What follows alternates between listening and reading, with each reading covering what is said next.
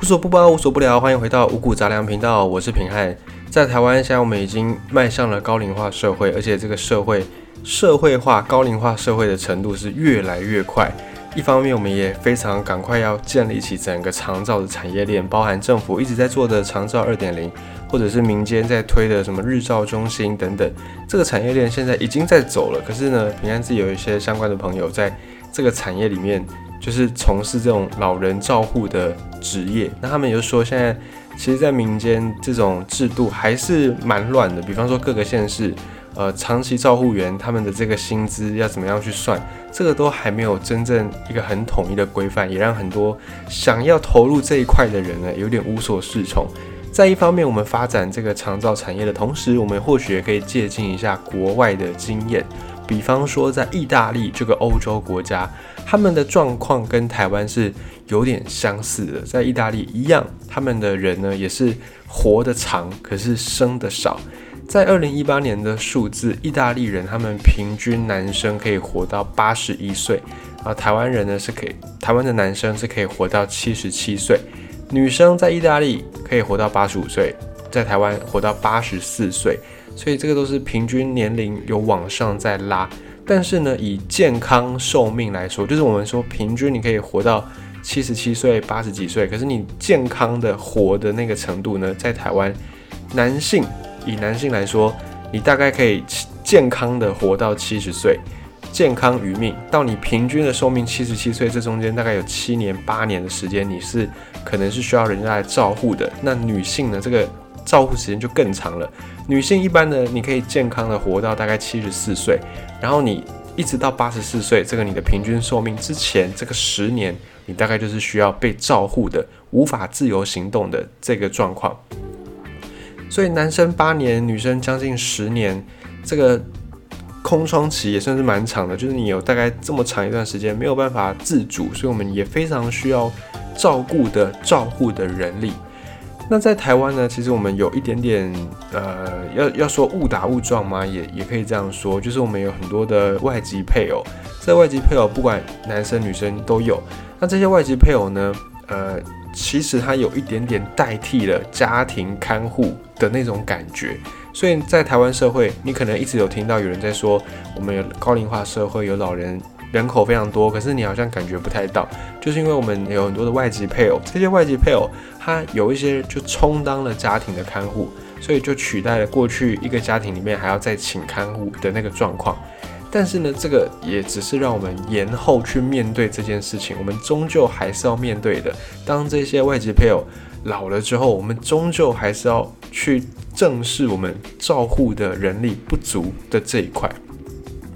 那么在意大利，我们可以借鉴的是，意大利他们也是，呃，没有生的人很多。那在台湾也是没有生的人很多。可是为什么不想生呢？在台湾，大家不想生，大家都会说啊，养小孩很花钱，谁敢生？可是呢，你再深入的去从一些数据去看，并不是大家不想生，而是结婚率很低。在台湾，结婚率是越来越低的。你会说结婚跟生小孩有什么关系？其实有关系，因为在台湾，我们的主流社会大部分的人还是很在意说一定要结婚才能够生小孩这件事情。当然，现在已经有不同的价值观，已经有很多元的一些声音出现。可是呢，大部分的人还是觉得，如果要生小孩就一定要结婚。但偏偏台湾的结婚率是越来越下降的，就算你结了婚，你也未必能够。就一路顺遂，在台湾结婚率高，呃，结婚率低，但离婚率高，离婚率接近是结婚率的一半，所以你两对夫妻结婚，可能有一对就会离婚，大概是这么高的一个离婚率。所以少子化并不是大家都不想生小孩，只是因为结婚率不高，就你根本找不到人结婚，所以你也不敢非婚生子。在台湾，你非婚生子，你要付出的那个社会代价还是蛮高的。不要说男生，就不要说女生啦。女生非婚生子，这就在现在的社会来说，还是对于这样的状况没有很包容。那男生当然也是一样，这个从台湾也是，意大利也是，然后日本也是，就是这三个地方呢，都不是大家不想生，就想生的人还是有，只是结婚这件事情相对比较困难，所以没有结婚就不想生孩子，就呈现一个有相关性的关系。那你说有没有不结婚但还是有生小孩的？有，在法国、在德国、在丹麦、瑞典这些地方的人呢，他们不一定要结婚，甚至在瑞典，他们觉得同居也是一种关系，也是一种家庭关系，他们不觉得一定要有正式的婚姻才可以生小孩。就很多在，尤其在北欧的人，他们很多人是住在一起，那可能没有婚姻关系，就只是同居，可是他们还是一起养儿育女。这个在他们的社会价值观来说是 OK 的，可是呢，在台湾、在日本、在意大利这三个地方相对来说都是比较重视那种家庭伦理的地方，所以比较不太能够接受非婚生子这件事。那再来，台湾跟意大利还有一个很相似的地方，就是我们的家庭观、家庭价值也很像。在台湾呢，我们会有个观念，养儿防老，养儿防老。现在就算养儿已经。不期待他防老了，可是我们也会觉得说，只要是小孩，我们就不管这个小孩几岁，身为父母的，就是要把所有的关心、所有的爱都放在小孩的身上。就算这个小孩已经五十岁、六十岁，还是一样，爸爸妈妈还是会觉得这个小孩永远都是小孩。可是呢，对照在欧美大部分的这些国家，他们会觉得说，诶，小孩你十八岁，你达到法定成年年纪，你就应该要被踢出家门，自己去自力更生。可是，在台湾、在意大利也是这样子。大家不要觉得说意意大利在欧洲好像是欧美那一挂的，十八岁就把你踢出去，没有，在欧洲他们也有分，像南欧希腊啦、意大利啦、西班牙啦、葡萄牙啦这种比较地中海沿岸的国家，他们比较重视这种家庭的价值。之前呢，平安在五谷杂粮比较早的集数有讲到那个地中海家庭那一集，有兴趣的朋友再回去再听一下，大概了解一下地中海家庭他们的概念是怎么样。所以在意大利，他们也是比较倾向于这种家庭式的，就是不管这个父母是不是有尽到养育小孩的责任，小孩都应该要对父母是尊敬的，是敬爱的。然后照顾生病的或者是照顾行动不便的父母，也是成年子女的责任。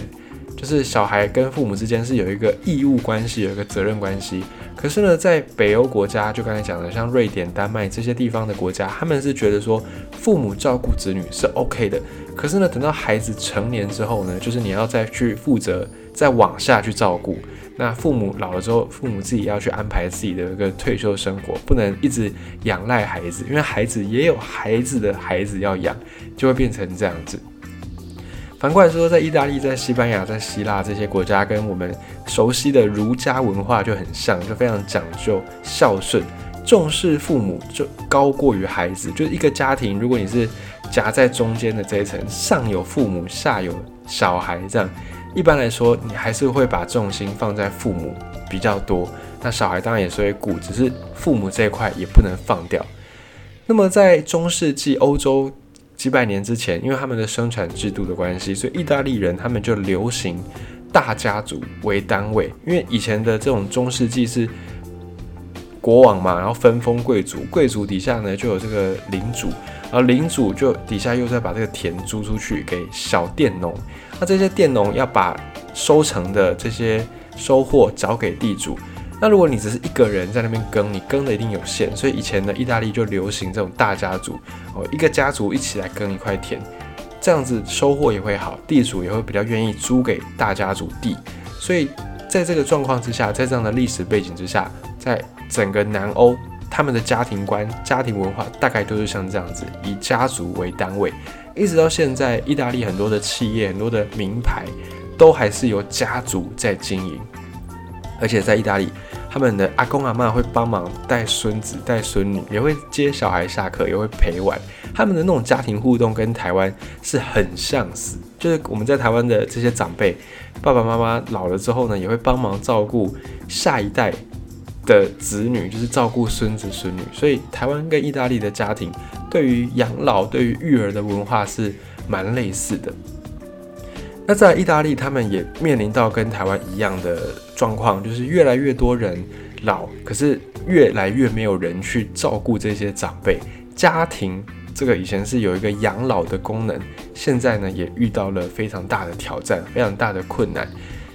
以前这种照顾的压力，大部分都是由女生在承担，比方说媳妇就会去承担照顾公婆啦、照顾小孩的这个责任。所以在意大利，他们的这种。妇女也是蛮辛苦的。可是当妇女自己也老了，也需要人家照顾的时候，诶，生的少这件事情，它的问题就浮现了。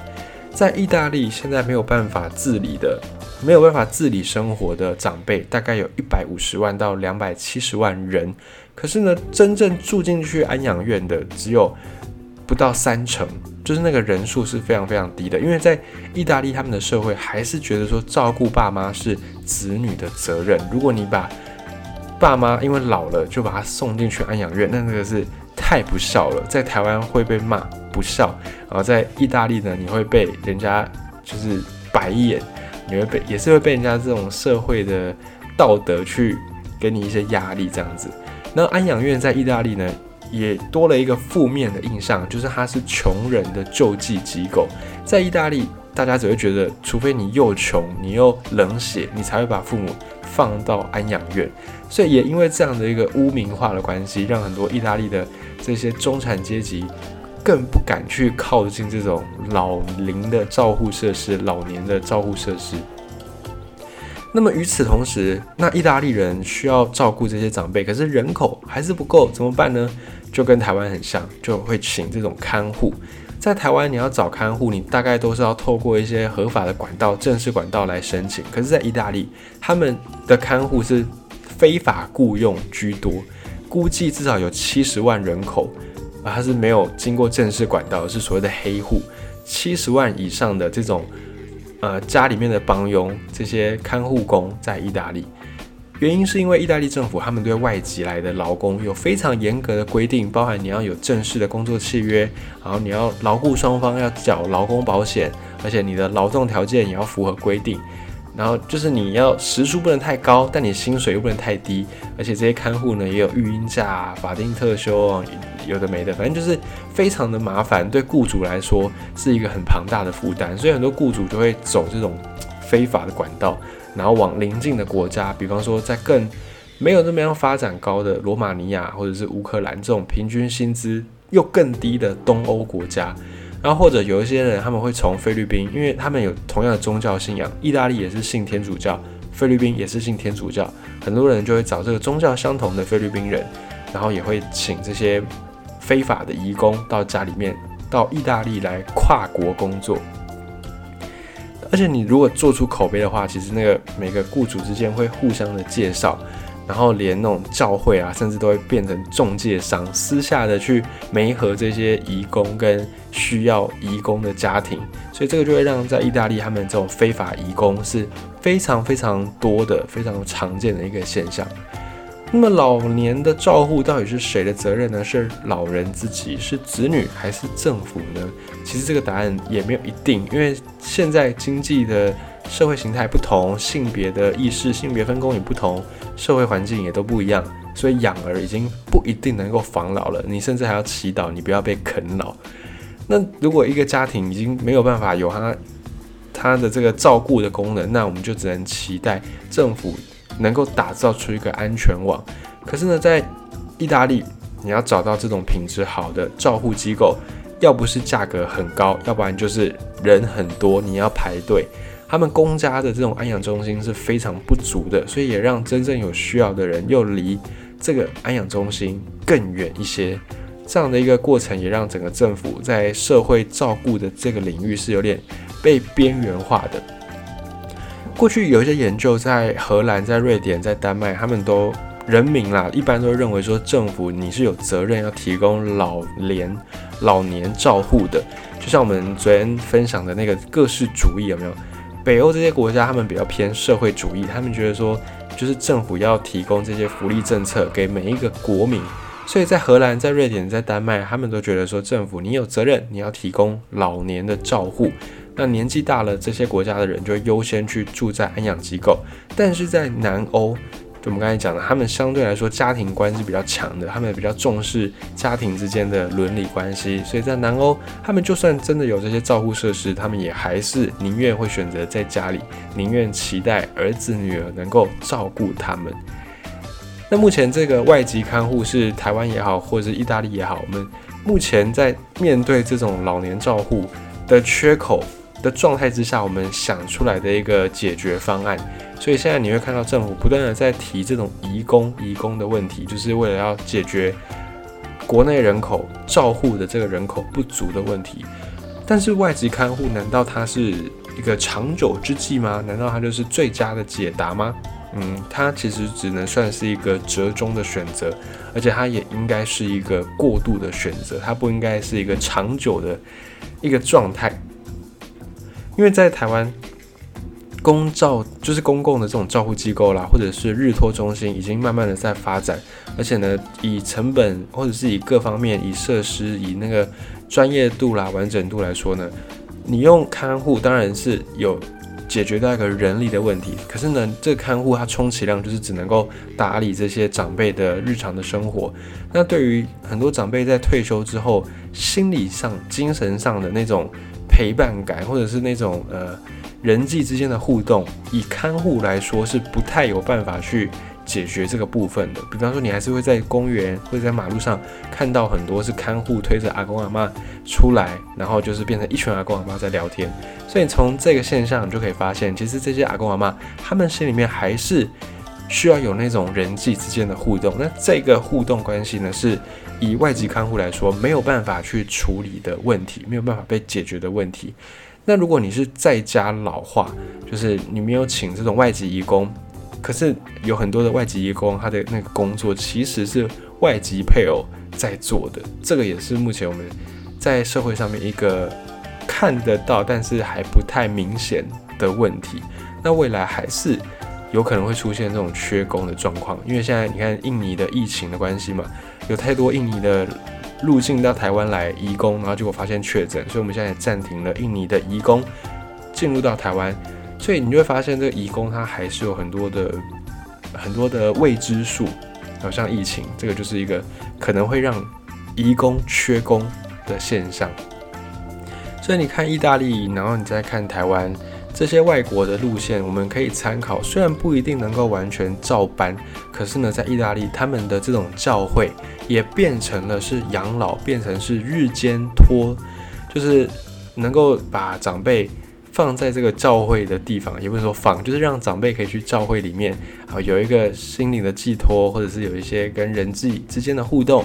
那在教会呢，也可以提供这种社区的送餐服务。那在台湾，我们教会数量也许没有这么多，可是我们的庙宇，庙宇文化也是一个蛮在台湾蛮在地的、蛮 local 的一个文化嘛。会不会未来有可能这些庙宇哦，大大小小的庙也转化成这种养老的空间，也转化成这种日托的空间，又或者是卫生所啊，或者是比较偏乡的学校、便利商店也可以，便利商店也有这个可能性。在台湾，我们的便利商店密度非常之高。如果以上的这些地方，哦，庙宇啦、卫生所啦、便利商店都加入这种公共照护的行列，一来我们就可以省下去盖这些照护中心的那个成本跟时间之外呢，那个据点非常多，也非常便利。哦，就像现在我们要缴这个什么电费、缴水费，我们已经不会想要去银行缴了，我们都想说去便利商店最快嘛、最方便，因为它的据点最多。那便利商店如果拿来做成日照空间、日托空间，诶，或许也是一个不错的选择，或许也是一个可以试试看的选项。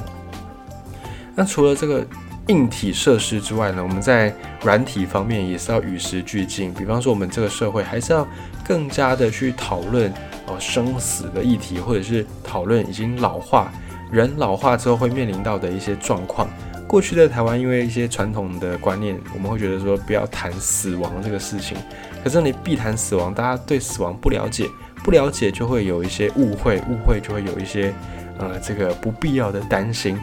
这个也是目前我们所需要的，赶快再把这个生死议题也提升到全民的议题。然后，如何应对高龄化的社会，如何面对长辈，这个也是台湾的课题。因为未来各行各业一定都会服务到更多更多的长辈。这个不只是，呃。长照这个产业会遇到的，包含你在餐厅的服务业啊，或者是你在各行各业，你都会遇到这种长辈越来越多的趋势。那如何在跟长辈相处的时候呢，能够鼓励年轻人跟长辈一起交流、一起共处，或者是推动这种青年跟银发族共居？哦，比方说现在很多的这种呃房子可能只有一个老人住在其中。那对于这种只有一个人住的房子，或许我们也可以推动年轻人跟长辈一起住。那一来就可以消化一些住房的问题，一方面呢也可以改善一些这种呃长辈独居、独居长者的问题，或者是也可以。变成一个长照产业其中之一，这个都是有可能的，不一定说我们只能够想到啊，就是只有这种日间照护中心哦，只有这种公立公社的呃安养院才是唯一的解决方式，应该不是只有这样的一个答案啦，包含长照啦，包含刚才讲的便利商店当据点，年轻人跟老人一起共住，或者是甚至年金，这些都是我们可以运用的筹码，我们可以运用的资源。把这些事情呢，都把它再重新的整理一下，我们才有办法从这样老养小，然后小养老的这个家庭状态，不断的再继续走向更安全的、更有保障的这个社会形态。